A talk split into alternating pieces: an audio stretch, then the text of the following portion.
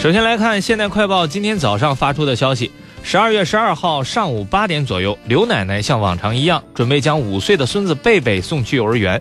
可能是刚过完周末，贝贝不肯去幼儿园。为了让他乖乖去学校，刘奶奶就向贝贝许诺，他乖乖去学校上学，晚上放学回来就可以吃到肯德基。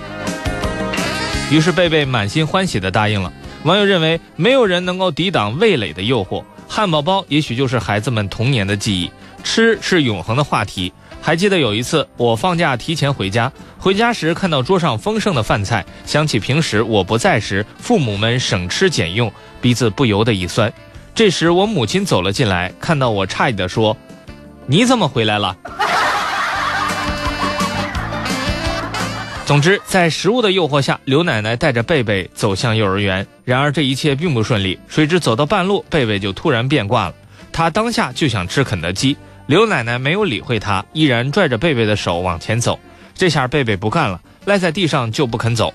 由于刚下完雨，地面还有些潮湿，看见贝贝的裤子一下湿了一大块，气不打一处来的刘奶奶就对贝贝的屁股打了一下。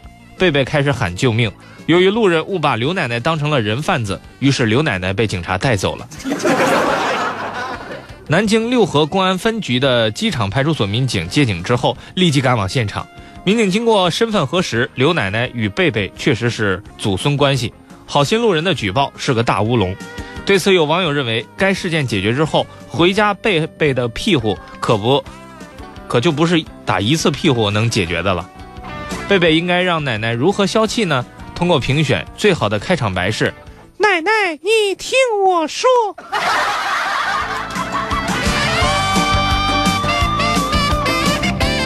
接下来关注一条腾讯娱乐的最新消息。近日，在二零一六中国企业领袖年会上，大连万达集团董事长王健林放话，特朗普正式就任美国总统之后，特朗普任何抑制中国公司在美投资的行动，都有可能使万达在美雇佣的两万名雇员丢掉饭碗。王健林强调：“我在美国投了一百亿美元，有两万多名员工，弄不好这两万人就没有饭吃了。别的不管，起码在影视产业上，你得想明白。”英语片就是靠中国市场在增长。网友亲情评论：先给自己定个小目标，弄他两万人下岗。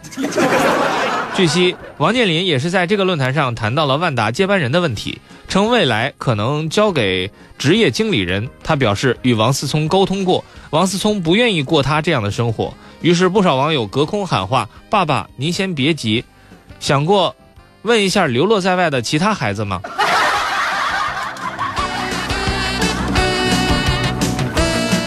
再来看金华网云端刚刚发来的消息：生活不顺的时候怎么办？网友冷静点评：每天起床都会瞅一眼自己的存款，如果数字看起来不像 QQ 号，就继续上班。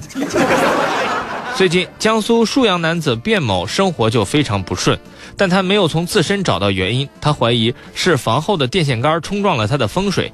他是一个有维权意识的人，于是他要求供电公司将其迁走。遭到了供电公司反迷信般的拒绝，于是卞某干脆自己用铁锤砸坏电线杆。据悉，被砸电线杆涉及四千余户居民用电，经停电一天才全部更换被浑水的呃损毁的电线杆，损失达四万多元。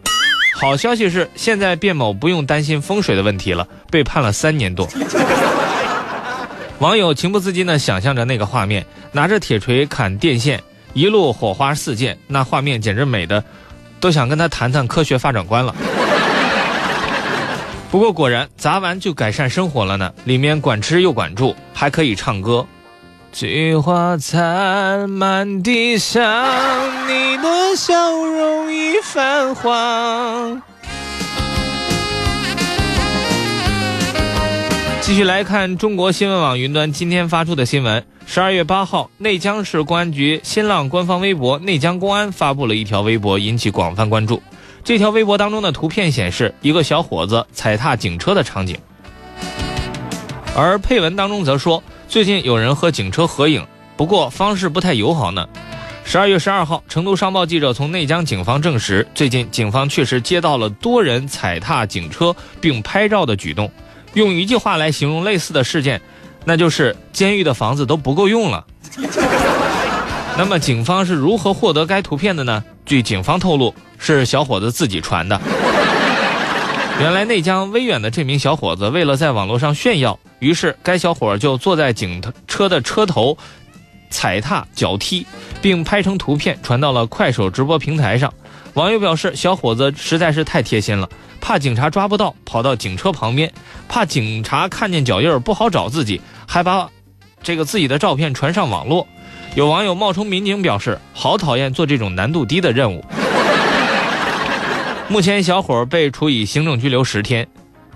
菊花灿烂地上，你的笑容已泛黄。最后再看一条《楚天都市报》的最新消息。据介绍，中南民族大学副教授王丽华最近在白酒里加入特定的可食用物质，喝下之后在胃里就可以形成凝胶，让大部分乙醇被固定住，减少进入血液的乙醇量。经测试，九人饮用一百毫升以内的不醉酒饮品，一个半小时后，只有一人达到了酒驾。目前，王丽华已为不醉酒申请专利。有网友预测，以后估计不会再有男人请女人喝酒了。